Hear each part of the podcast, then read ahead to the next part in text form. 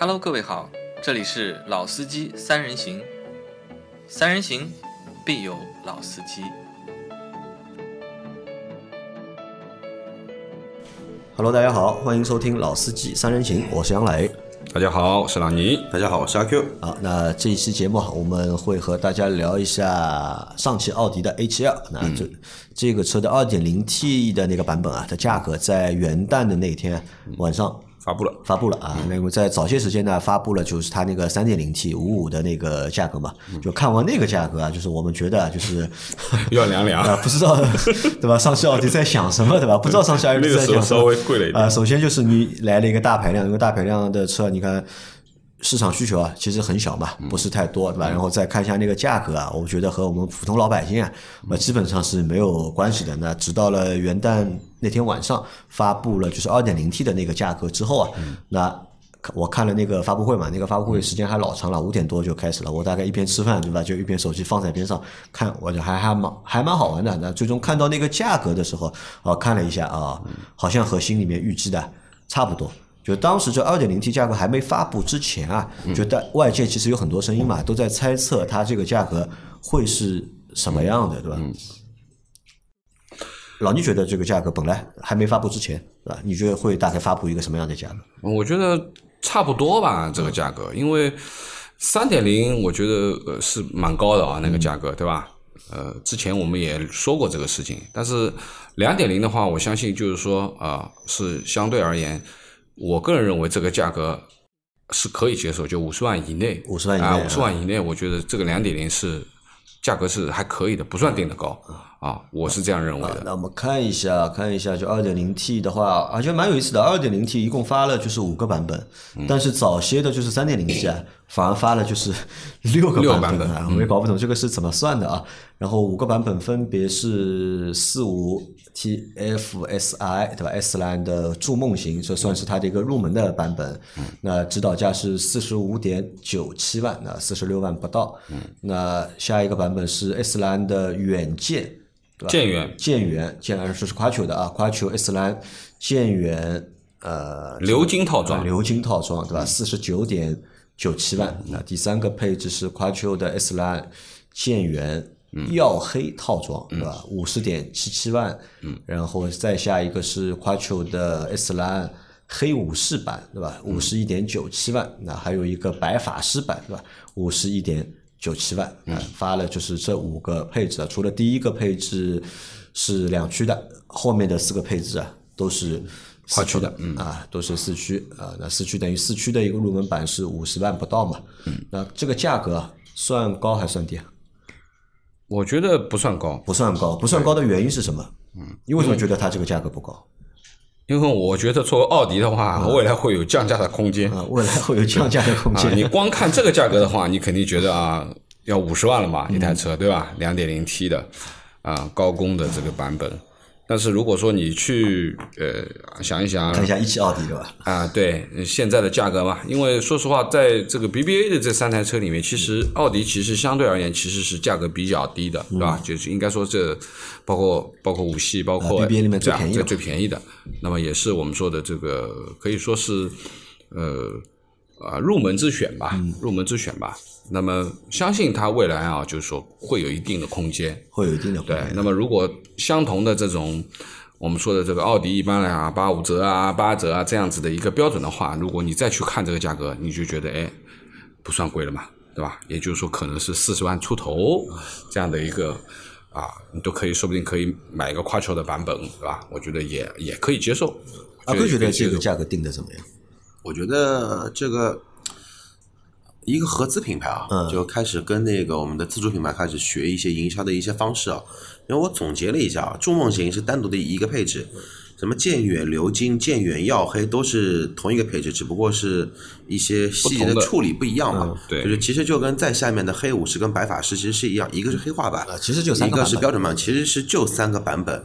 那么搞出来这么多的名堂，其实对于呃怎么说呢，就是说 C 级车的一个轿跑定位的车来说，有一些低俗，有点低俗或者说有那么一些太接地气了。就是说，呃买到这个价位嘛，还是要一些面子，要一些档档次感嘛。至少从名字上来看的话呢，稍微有一些俗气，这个是其一。其二的话呢，价格这一块，价格这一块的话呢，我很认可老倪说的，这个定价，你说二点零 T 的车，你看看隔壁的，对吧？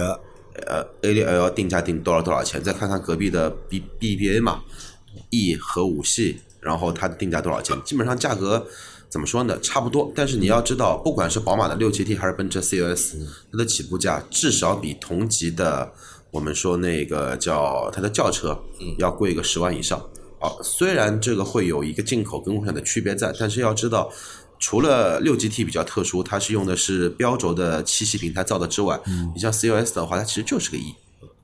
那对我来说，我觉得这台车就定价不高。我倒不是说按照老倪那个依据说有折扣嘛，对吧？后面打个九折或者打个八折，你看一下价格就不高。我只是拿这个价格和 A 六 L 的就是官方的指导价去做了一个差距不大比较嘛。那你看 A 六 L 就是四五这个版本的，就入门的价格是多少？是四十四点三八万，但 A 七 L 入门门的价格是四十五点九七万，差了一万五当中就差了就一万多块钱。那我觉得这个价格和好像 A 六啊还蛮接近的价格。但是你看，一个是 A 六，一个是 A 七，这样从数数字上面来看的话，那七肯定是比六 要大嘛。那那理论上，那七会不会应该就是要比六要更高级一些，对吧？那高级的话，应该有一个相对来说比较明显的一个价差的。嗯，但是在这两台车 A 七 L 和 A 六 L 之间呢，这个价差并不是很明显太大，对吧？我们之前还让就是阿克特地去查了一下，就是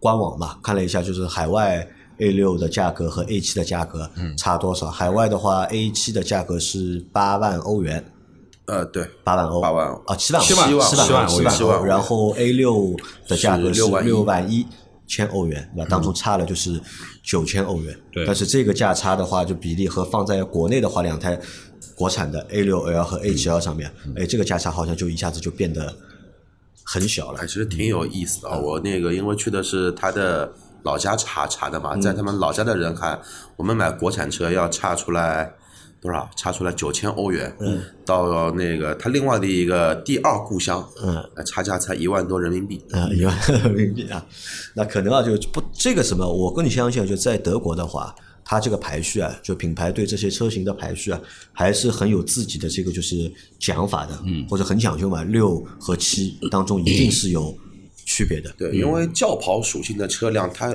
原本的定位的一个级别一定会比正儿八经的 sedan 的车型来的要高，嗯，酷配的价格一定会比 sedan 的车型卖的要贵，这个是一定的。嗯。好，那这个价格发布之后，对很多用户来说，可能就会有疑惑了，或者是疑虑了，对吧？就是到底是选 A 六还是选 A 七 L？嗯，A 六二好还是 A 七 L 好？我相信我今天晚上做直播的话，嗯，那很多人肯定也会问这个问题嘛，嗯，到底是选 A 六 A 二还是选 A 七 L？嗯，那这两台车之间啊，除了序号序列不一样，一个是六，一个七，这个之外，那还有什么其他区别吗？现在你看序列不一样，对吧？这是一个区别。定价的话呢，看上去呢，两台车差价不是太大，差价不大，对吧？而且你想，如果这个车再打个折的话，嗯，这个价差可能就变得更小。对。你那么要说别的不一样，那其实就是车的本身产品的一些产品的综合性嘛。呃产品属性到底一样吗？这两台车？属性，你说，因为这这 A 七我们也没被邀请去试试驾嘛，对吧？也不能说属属性一样不一样，只能说对吧？那个看图说话，看图说话啊，尺看图寸的说话差不多，对吧尺寸要稍微再宽一点，？A 六 L 是五零五零，对吧？然后 A 七 L 的话是五零七六，对吧？长了长了一点点。啊两厘米啊，对，二点六厘米啊，非常小，对吧？哎，不是有一个段子嘛？呃如果给你两厘米，你愿意加在哪里呢啊，？加在哪里啊？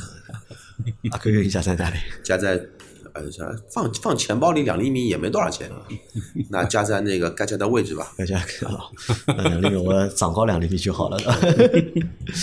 那尺寸其实差不多的，对吧？都是车长都是五米出头，然后宽度的话也，H 宽 L 了的话2厘米宽度更宽一点，宽个两厘米，达到了就是一点九米的宽度。嗯，那高度的话呢，就是它会比矮了五公分了差不多。矮了五公分。那五公分的话，两厘米可能就是看不太清啊。如果五公分的话，这个还是相对来说会比较明显一点。对，呃，但你要把那个宽度加宽了两厘米，帮高度算在一块儿的话，其实视觉感觉上啊会差很多。差蛮多视觉网络对。会差很多啊。轴距差不多啊，轴距也是差不多的，三零二四和三零二六啊啊，这个是这个可以忽略不计啊，啊。两毫米忽略不计。那尺寸其实是差不多的，只是就是车型会不一样，一个就是更宽一点，更矮一点，然后还有 A 六 L 呢更就是方正一点，就看着更常规一点。那这个可能从外观上面，我觉得这两台车，嗯，就是最大的一个区别了。那么呃，其实呃，外观上面的区别，一个就更加宽、更加扁嘛，啊对吧？就是溜背的一个造型。当然，这个其实在国内现在是加长了嘛。其实 A 七的原生车型是没有 L 这一部分的啊。那么屁股会相对短一点，它溜背下来。那么现在呢，这个溜背其实上次我们在车展的时候去看到这台车，其实总体而言还是蛮协调的的，对吧？就不是说你加了这个以后感觉很突兀啊。其实我觉得还是加的蛮好看的。那么最主要其实是比较大的区别，其实还是本身的这个它是无框玻璃的嘛，对吧？一个是传统的这个门，一个是无框玻璃门的，对吧？那么这是一个比较大的一个区别了。那么另外一个呢，就是因为这个溜背的造型会导致后面的后备箱的空间变小是有是有区别的。那相对而言，其实就是。呃，从数据上去看，差了差不多五十升这样子的一个容积啊，因为溜背的造型，一个是四百三，一个是三百八十四嘛，差不多小五十升这样子。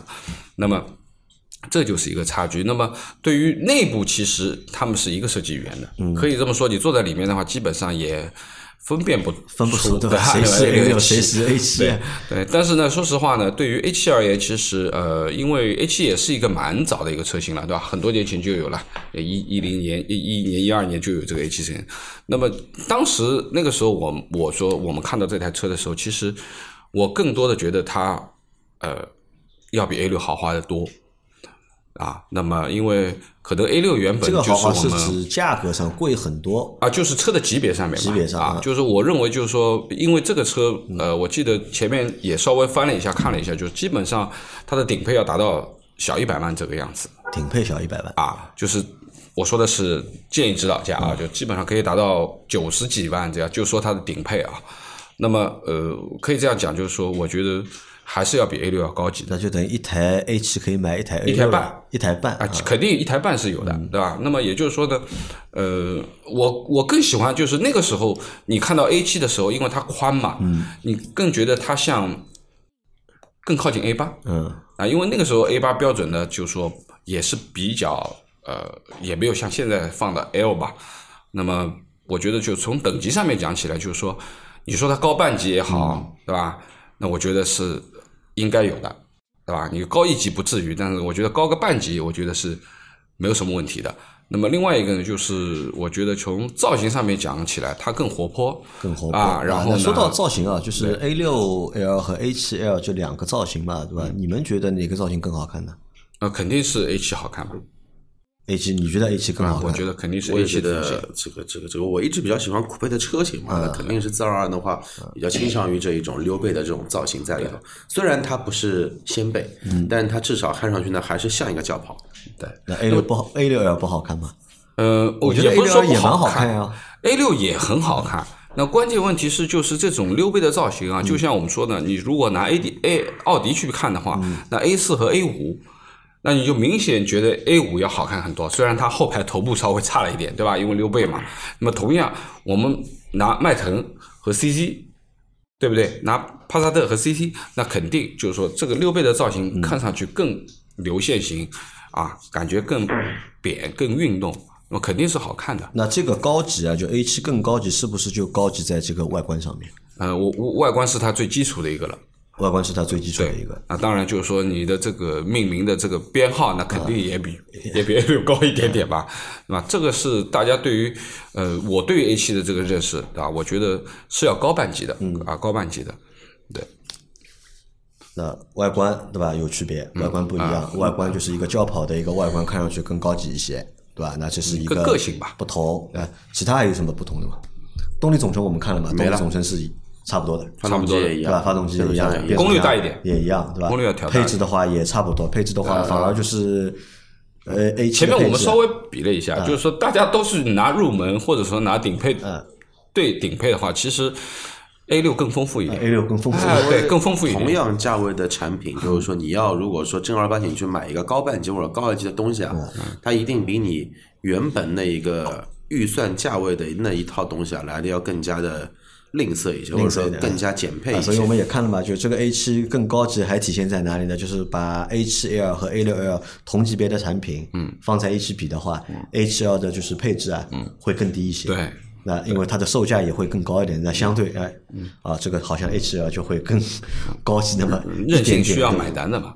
这个就和很多人买车就是说一定要拿机头跟凤尾这个来举例一样，一个买个机头，一个是买一个凤尾，虽然都不是怎么很好听啊，但是就有些人会这么去做一个比喻嘛。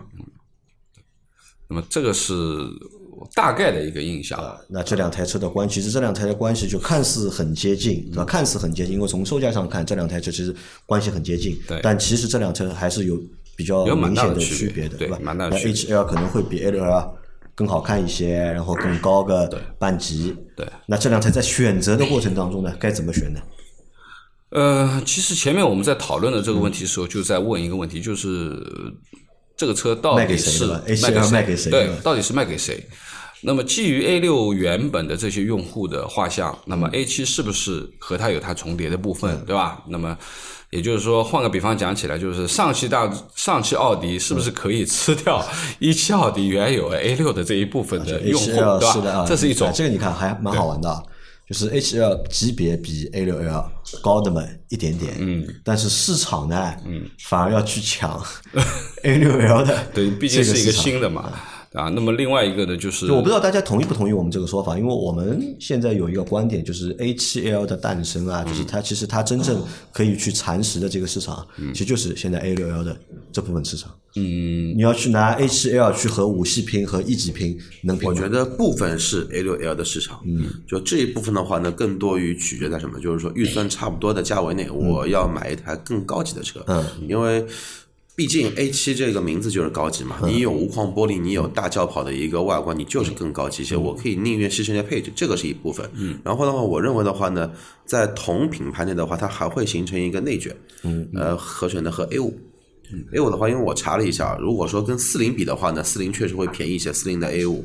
但如果说你要买到四五的那个四驱版的 A 五，它的价格其实和那个就是你光看指导价，嗯，就基本上没区别了。嗯，甚至于那大说指导一号嘛要甚至于说指导价的 A 五带四驱的版本还比那个最入门的两驱的 A 七来的要贵，呃，四十八万八的指导价，你又跟四十九万九千七的那个四驱的指指导价基本上没区别。那我认为的话呢，也可能会抢掉一部分 A 五的一批用户，因为 A 五的用户。相对来说，你要去跟 A 四去比的话，肯定还是比它要高出来个半级嘛。嗯，那相对来说，在之前的价位里面的话呢，买一些那个同价位的话，你可以买到四零的 A 六，或者说你买到一台四零的 A 五，那其实也是做了一个内卷。然后其次的话呢，可以考虑什么呢？可以考虑把同样他们的老乡把那个另外一个 BA。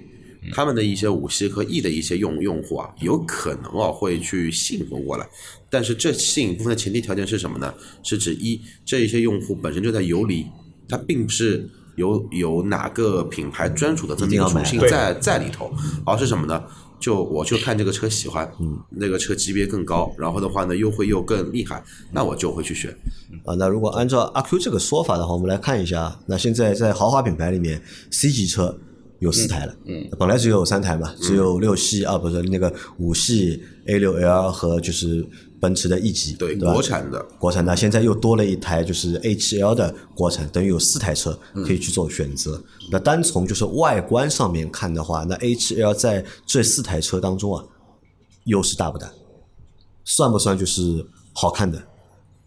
和宝马五系比，和奔驰的 E 去比，呃，我觉得这辆车的这个从造型上面，因为这三台车其实说实话不能完全和它去比，因为毕竟这是一个另外三台都是轿车，对这台是轿跑，这是一台六啊倍的版本，外观上6倍的本来就不是一个类型。但是严格意义上说，就是说国产 H L 的话，也不算是一台正儿八经的轿轿跑。因为如果说你拿原生态的 A 七来看，因为它有大掀背，所以它很另类，它有个性有独特。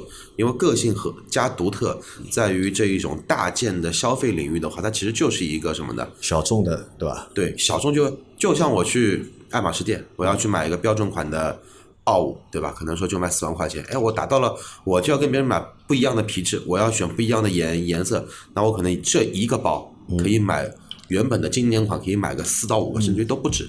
那这个也就意味着我这一个产品，我的价值会更高一些，更高，嗯。对，但是在这个四台车里面，你看不，因为它这个外观可能会和别人不太一样，但是价格呢，其实也不贵，对对吧？价格其实是下来的嘛。那这样这种情况下，对 A 七来说，H 1来说算不算有竞争力？在四台外观我认为完全没毛病，而且在我的眼里，我觉得 H L 的话是这四台车里面最好看的一台车。H L 是这四台车最好看的，因为你觉得它好看的原因，就是因为它有一个类似于轿跑的外观。对，这个是其实能够吸引蛮多用户。虽然是中国特供版，但是这个中国特供版呢，至少没有像新款的懒馒头做了这么卡，就这么这么 这么歪，对吧？它毕竟没歪掉，还是保保留了一些，就是说车身的前部分其实保留了什么呢？保留了很大一部分原本 H 的味道，然后车身的尾部的话呢，我认为它感觉有点像我很喜欢的上一代的 CUS 的这种风格，所以说我才会比较喜欢这么一个车身。呃我我是这样认为，就是对于它现在的价格段而言，包括它现在是四五入门的这个动力，嗯，其实我们知道，就是 A 六的主力销量其实还是在40低的的，对吧？就是在四零的版本上面，那么四五的版本其实已经是上面的高功率版本，包括它带 Quattro 的版本。那么应该这么讲吧，就是说，呃，原有的，嗯，在考虑四五的，嗯，考虑 Quattro 的，多了一个选择。你原来就考虑四零的，其实跟你没带太大的关系哦，对不对？有本来原来有多少人会考虑 Quattro 的，对吧？考虑四五的人，我相信还蛮多的，对吧？但是考虑四驱的人应该不会太多吧，不会太多。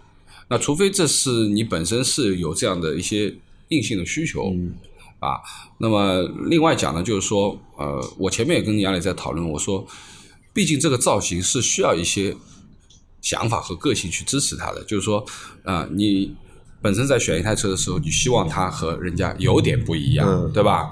或者说，呃呃，因为 A 六已经是非常传统的一个车型了，就没有什么太多的亮点，我觉得就说是中庸之选吧。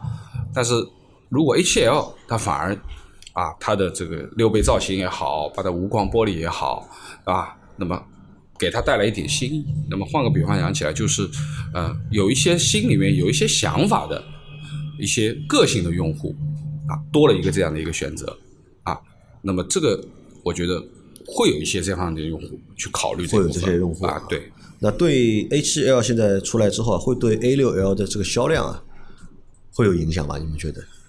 会不会吃掉很多啊，不会，A 六 L，因为我前面讲了，就是说，我认为它还是因为价格摆在这里啊，价格摆在这里就是说，另外一个就是高功的这个版本，另外一个就是又是小众的一个车型，那我觉得它会会有一些这样的量，因为毕竟它是一个新的东西嘛，对不对？原来没有这样的一个东西，它是一个新的东西，那么会有这样的，前面说了，可能会有百分之十流向这里、啊，那么呃百分之十有点少啊，啊。我打个比方吧，那么最起码来说，就是说你选它，你肯定还是有一些想法的，嗯，啊，有些想法的，啊，那么呃，这是对它的这个用户画像吧，啊，用户画像，或者说呃，呃，说到用户画像，你们觉得哪些用户会买 H2？我前面不是讲了吗？嗯，就是说有点小想法的呃，人，第一个肯定有一定品牌的要求，嗯，啊，你 B B 杯也好，或者说豪华品牌也好，它一定是有品牌的要求的，你这样的一个用户。第二个，在品牌的要求里面，啊，又不是随大流，嗯，希望有一些自己的个性，啊，或者说是他希望和人家开一个不一样的车，嗯，啊，因为说实话，这个 A 六的这个见面率太高了，马路上都是，对吧？或者说五系，啊，或者说奔驰 E，其实现在马路上随处可见。嗯，但是这个车可能是一个在主流的 BBA 品牌里面的一个不主流的一个选择，而且比较有个性，也蛮漂亮。那我觉得这个用户是他的一个一个比较比较就是自己有些小想法的吧。嗯。啊，我觉得，因为我觉得这个其实和呃 A 四 A 五的区别也也是这样子。我我是认为啊，我倒觉得就是 A 七这个车啊，就别去定什么所谓的用户画像，定了没任何意义。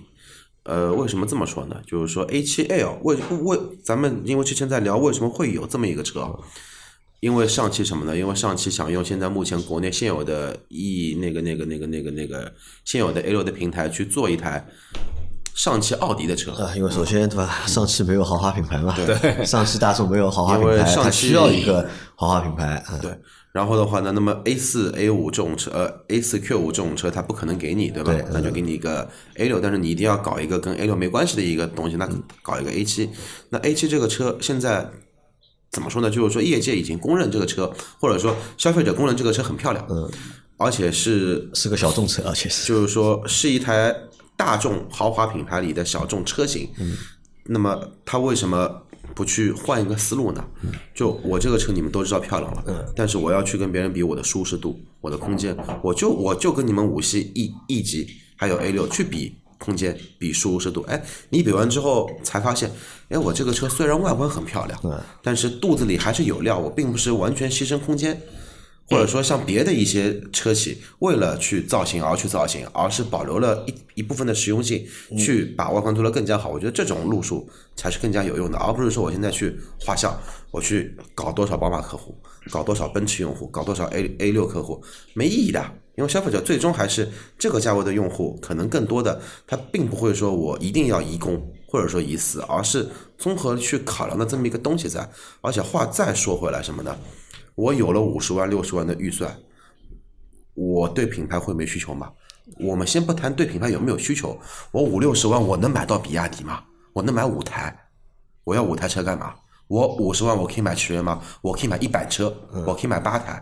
所以说上升到这一个价格区间的东东西，我认为就不不不必要去考虑是不是对产对品牌有需求，因为你买到的东东西只有这几个品牌，一定是高端品牌，你不可能大众买五十啊，大众买五十有途锐，对吧？但是途锐它不是轿跑，所以说我认为啊，这个上汽这两年可能那个营销这一块做了，我认为越来越有问题了，再下去这个营销做成。东风日产了呀，营销有问题，你觉得营销问题体现在哪里？现在他所有的这这个代言人，我们代言人在聊，代言人。说回来了。啊，本来想拿这个代言人来开头的，后来忘了，对吧？就上汽奥迪选了就是肖战作为品牌的代言人啊。那说实话，就是我不是 你不太认识他，呃，不不太懂啊。就是首先呢，不太认识这个人，因为知道有这个，我知道有一个网红或者是人气很高的一个男演员，对吧？叫肖战，但是他到底演过什么，唱过什么呢？就没有怎么太多的关注过。那只是我看到就是那个广告，哎，有肖战，对吧？那天元旦那天，我和我妹妹在一起吃饭嘛，我妹妹她在大众工作嘛，他就问了个问题嘛，哎，你是怎么看待就是肖战做奥迪的这个代言人的啊？我说谁呀？我说肖战做奥迪的代言人啊，这个奥迪要年轻化嘛？是，就我的第一反应就是你可能选一个这样的一个年轻演员做就是代言人的话，就是可能就是让想让就是你的品牌的感觉变得年轻一点，因为 A 六嘛，对吧？A 六的话相对来说比较老气，那再出一个产品是 A 七，那理论上讲 A 七这个等级又比 A 六要高，嗯，这是不是应该更老气的呢？那那现在就选了一个就是年轻演员，车型是不老气，选了个年轻演员做那个就是代言，但我在想一个问题来了。买 A 七的用户，对吧？阿 Q 前面说嘛，就是不不要去给用户做画像，对吧？不要给用户去做画像。但问题是，这个车价格是放在这里的，价格放在四十多万的车，对吧？五十万左右的车，能够买得起这些车的用户啊，我相信年纪都不小的，不会是那种就是二十多岁、三十出头的小伙子去买这个车的。换句话说，买轿跑一定要买四门轿跑的，它一定是对空间有所取舍的。就换句话说，我可能要颜值第一，但是我后排还是要考虑到父母，考虑到偶尔后面要接送。所以年龄对吧？年龄肯定是有一点年龄的对吧？才能够买这个车。我觉得我蛮适合的，你蛮适合，你还小，我觉得你买这个车也不小，我觉得不适合，我觉得起码要有个三十五岁以上。我可以啊，你肯定没问题。我最近都是，但你买这个老呃不行，你要还是 A 六，我觉得你还是 A 六。最近又在看商务车了，你说开这个车不行？所以你看，在这样的一个情况下，你选了一个就是很多对八零后来说对吧？对三十五加的用户来说，男。性用户来说比较陌生的男明星，对吧？去做这个产品的或者品牌的代言人呢？我觉得不是太妥当，那可能就是我老婆还蛮喜欢他的，对吧？我老婆也四十岁了，对吧？她她蛮喜欢肖战的，对吧？我看很多女孩子蛮喜欢，但是但是女孩子比较在喜欢买车的这个过程当中，她的决策权到底有多大呢？女还是决策权还是蛮大的。我觉呃得呃还是很大，但是是蛮大的再再换句话，这个大，来说我认为你只有在买二十万左右车的时候，或者买十几万车的时候大大，不一定不一定女性的决策权比较大。不一定，不一定。一旦买到四五十万车，女性还有决策权吗？不有，我觉得也会有吗一定有。一定有这这边啊，先要跟肖范的呃肖战的粉丝们先打招呼，这个不是针对肖战。然后呢，对于女性用户的话，我是这么来认为的：四五十万的女性用户有吧？其实很多很多。嗯你去看一下保时保时捷的嘛嘛看，百分之六十都是女性用户。嗯呃，奔驰的 C 酷配落地基本上也要四十万的车，嗯都是女性用户在买。其实女性用户的话。无论你是什么价位的车，占比一定很高。除了买什么呢？买 A 六之外，因为 A 六基本上都是男士开比较多多一些。那么再回过头来说，呃，这个又得罪了肖战的粉粉丝啊。当然，这个也只不过是开玩笑说句话。我认为像王力宏倒更加适合代言 A A 七 L。年龄年龄适合，因为我只我只觉得这只是年龄适合，不是不是，王力宏为什么说适合？我们先撇开他的就是说婚姻的不幸之之外啊，王力 这个话就扯远了王王力宏的特点就是说他的标签是是是什么？四个大字：优质偶像。啊，优质偶像啊，那优质偶像这个兼备了什么？他有三个小孩，居家吧，样子也很阳刚吧，又有才，对吧？又有才又有花，是不是 A 七的用户人群的一个画像在？看着还又蛮像的。对吧？又有才又有花，当然啊，这个婚姻的不幸，我们我局局外人都不去聊，八卦不去聊，就聊这一个人的话，我认为比起现在的那个小鲜肉，我认为你哪怕让徐峥来做代言，徐徐峥峥不行，那徐峥不是一直代言，徐峥代言桑塔纳，徐峥不行。你想一下，连范志毅都代言对稍微大通了，要稍微潮一点的，我觉得那前面讲胡歌可以啊，胡歌对吧？啊，我觉得胡歌可以，年龄啊，还有就是个哦我们说也算有嗯偶像了，对吧？而且王力宏跟胡歌的个子都不矮，如果他们能代言这个车，证明这个车空间很大。但我在想，就为什么一定要找一个明星去代言这个产品？反而我觉得这个反而我觉得这个很 low 啊！我觉得根本就没必要嘛，对吧？你那么高端的，因为为什么？如果你是一个相对便宜的产品的话，如果你是一个相对便宜十万的车、二十万的车，那么你找一个就是代言人，对吧？然后有一个很明确的针对，对吧？这个人是运动的，或者这个人是就是文艺的，或者这个人是一个什么范儿的，那能够有一个代表性。但是 A 七这个车到这个级别了，我觉得很难有一个人能够去代言这个产品。甚至如果你现在不代言还没事，你一旦代言之后，对吧？那比如说我不认识这个明星，我不太认识这个明星，我也不太认可这种就是新新兴的这种就是网红明，呃，肖战也好，王一博也好，我什么都不太认同的。那你让我再去买这个车的时候，可能哎，我对这个车本来就没有什么就是太好的感觉，就没有没有种草嘛，就没有对这个车没有信仰的嘛，就是在选的过程当中，哎，可能会去看这个车，哎，一看，哎，看了宣传片或者看了广告片，哎，这个明星哦，我好像不是太喜欢，来可能我就会放弃这台车。你想 A 六代言人有吗？A 六有没有代言人？或者奔驰 E 有没有代言人？宝马五系有没有代言人？让我想到了，其实都没有嘛。其实因为我们本身就是 阿奎前面已经说到了嘛，就不要去标签化客户，或者不要去脸谱化用户，对吧？不要去给用户做画像，因为任何人其实都可以买你这个车，任何都只要他的预算够，都可以买你这个车。那所以在这种情况下面，就你不要去有人代言，一旦有人代言的话，我们就会去套，我去看我这个人和这个代言人，我和他是不是一个一个取向的，对吧？如果你是说你说套出了很客气了，万一我很不喜欢啊，对啊，我就不喜欢这个人呢我相信很多人不喜欢的呀，对吧？因为他们的用户他们是顶流吧，是顶流，对吧？你王一博也好，肖战也好，是顶流，肯定是顶流。但他们顶流，他们都是年轻用户粉丝啊，对你刚才他们粉丝都是年轻用户你。刚才提到了奔驰做代言人，我想了一想，奔驰我印象里的，我在职年份里的唯一两个代言人，有一个还在北京吃大牢饭，啊包括你想啊，就是在前一阵，去年不是还有那个劳斯莱斯，啊不是找了两个就是网红去拍那个视频嘛，对吧？也也类似于代言人那种，哎，这个事情做了之后，就引起了很多人的反感，嗯，对吧？到对我们来说，我们也买不起劳斯莱斯，对吧？我觉得也没什么，但是反而引起了什么？引起了就是劳斯莱斯用户的反感。那这个就是一个就是在选择代言人的过程当中啊，就是来翻船了嘛。对，所以汽车产品，我认为啊，特别是这种高阶的产品啊，不需要有代言人。你有啊，把它的调性讲清楚就啊，对，有了你就反而麻烦嘛。那可能这个也是什么？就我们引申出来的，就 HL 在就是营销，因为现在营销刚开始嘛，现在能够看到的？所以我说现在上汽走弯了嘛，走土了嘛，对吧？走土了，就之前的上汽其实营销很 OK 的，你看从最便宜的 Polo，Polo 有代言人吧？嗯，没有吧？连再早的那个高尔也没有代言人，就是完全就是说把你这个车。呃，它那个标签是什么呢？你这个车型的适用场景的啊一个对给你一个标签，生活场景嘛和你这个车能给你带来的生活方式的一个场景，作为一个标签，作为一个卖点。现在不对了啊，开始找一些人代言了。哎上汽这一群人啊，真的好好学学，看看东风，对吧？看看看看看东风啊 看看东风日产怎么死的 啊，看看东风日产怎么死看的。看看奇骏这个车怎么凉的。啊，那这个再话再说回来啊，那么最后就是我们再聊一聊，就是聊几个点啊，就是 HL 它最大的竞争力在哪里？最大的竞争力。它最大的竞争力，对吧？它去和 A 六 L 和五系和 E 级去做竞争的过程当中，对吧？它最大的竞争力是什么？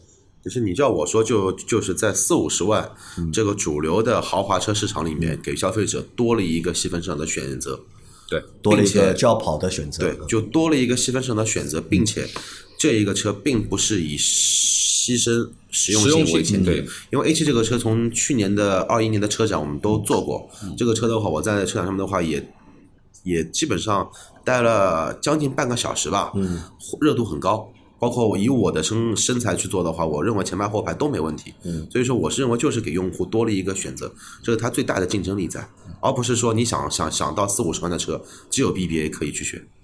那这个对市场来说或者对用户来说是个好事情啊，对于有想法的用户来说选，择又变多了，对吧？那老倪觉得呢？老倪觉得它最大的竞争力是什么？呃，我觉得还是它的这个外观，还是它这个外观？啊、对，这个颜值是的确是可以的，对吧？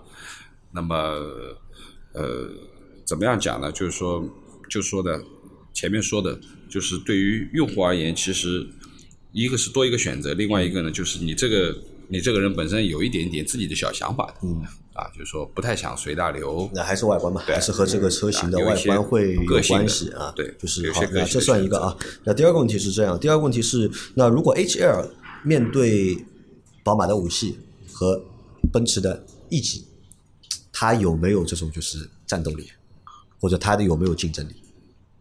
那目前看价格，差不多了。价格的话好像因为五系和 E 级啊有更低的配置啊，入门的价格会拉得更低一些，但它呢就配置比较高，所以呢售价呢也会贵一点的。价格上我觉得它好像优势不强，没有 A 六 L 面对五系、面对 E 级的时候有价格的优势，但 A 七 L 好像在价格优势上面不强。我还是说呢，观望一段时间吧，观望一段时间，对吧？我觉得应该会有一些价格的松动，对吧？这个是肯定的，这个是肯定的。因为我提这个问题的原因是什么？因为你看 C 级车现在就四台了，对吧？四台车本来呢就是三台车，其实大家分的还蛮好的，对吧？A 六因为价格相对便宜，那么就满足低预算的用户。那奔驰和宝马比较鲜明，对吧？一个就是豪华舒适，对吧？还有一个呢就是所谓的就是驾控运动，对吧？那么不同的取向的用户会选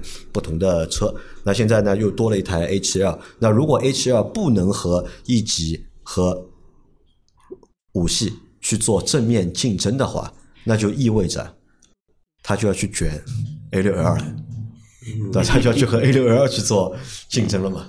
对我，我还是给那个上汽出一招啊，把我前面说的话好好听一听啊。你要把你自己的定位定成一个降维打击的定定位，你能跟别你能跟别人去争。嗯，而且我倒其实就是我仔细想了一下，其实这一款车我觉得成也是成成成成也能成，败也能败得很很惨。为什么这么说呢？因为作为一款比同级别完全高一个级别的车型来说，你卖到这个价格，本身就是个降维打击战。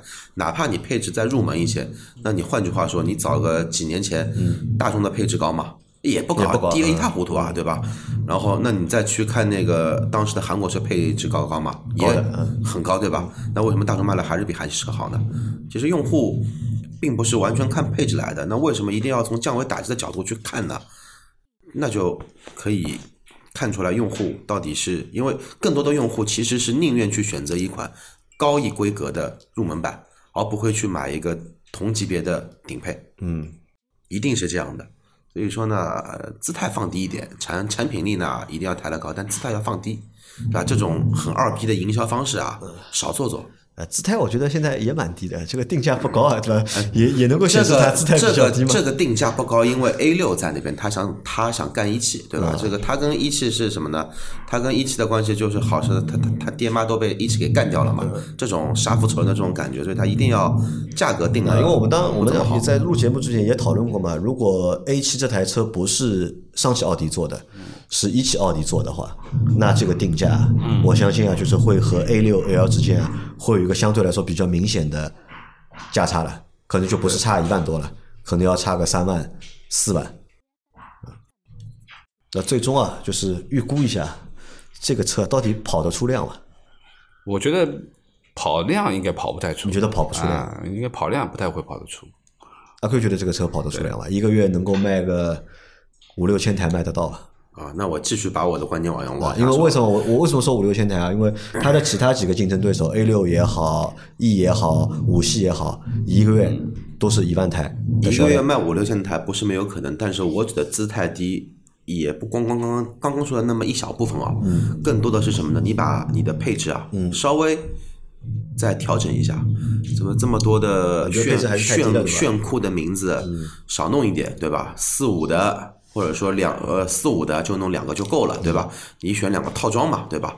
一个最入门的拉低价格，你直接把它拉到四十万出出点头嘛，四十二三万，然后你去出一个四十七八万的两那个二点零 T 的高配，但是三点零 T 的话呢，你就把它配齐，啥都有。但是价格的话呢，略微的话指导价稍微略调低一些，因为你要知道现在这一个年代，你去把指导价标了很高，最终去靠让利去给消费者实惠的这个主机厂，基本上最后啊，嗯，它并不是一个良性的一个循环在。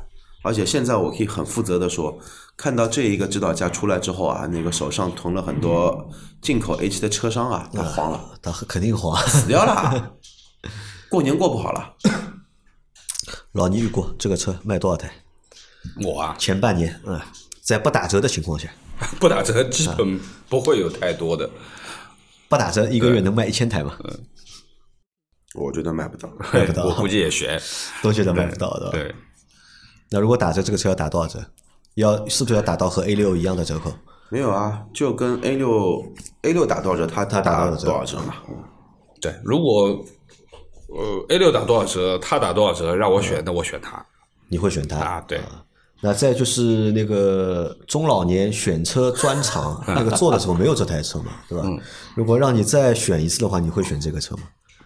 我说过了嘛，轿车里面。等我当年你看，当年中老年选车专场，中老年选车专场。啊那个轿车我们去只去试了那个林肯的那个大陆嘛，对吧？我们去试了林肯大陆，对吧？试过。A 六试了吧？A 六幺。A 六没事没试对吧？A 六幺没试，不在你的那个范围里面。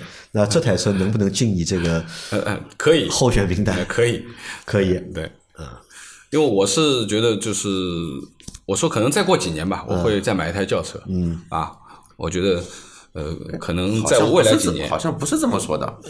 我说过啊，我记得上个月我们碰到之后，你还说再过几年我们再过几年我搞辆马丁开开，哎，马丁啊，马丁轿车啊，他要买马丁的轿车。跑车好吧，马丁的跑车那么先从轿跑到跑车，可以吧？过渡一下好了，好不好？好吧，那嗯这期节目就关于 H L 的啊，就先做到这里啊。因为这个东西，反正我觉得在二零二二年里面啊，它的话题啊，嗯，应该还会有，对吧？预测一下，无非几种啊，就是三个月过后，对吧？卖不动，对吧？三个月过后卖不动，很凉，对吧？那可能会有一种声音，对吧？然后呢，或者过三个月，哎，销量不错，对吧？一个月在没有降价的情况下面，没有折扣情况下面，一个月能卖个三四千台，或者是四五千台，那也有可能啊。我们反正等，我们会长期会跟踪，对吧？好的，这个车，因为这个对上汽来说，因为我们在上海嘛，那我们会对上海本土的这些车企啊，会更关注一些。那作为这个上汽的第一个豪华品牌，对吧？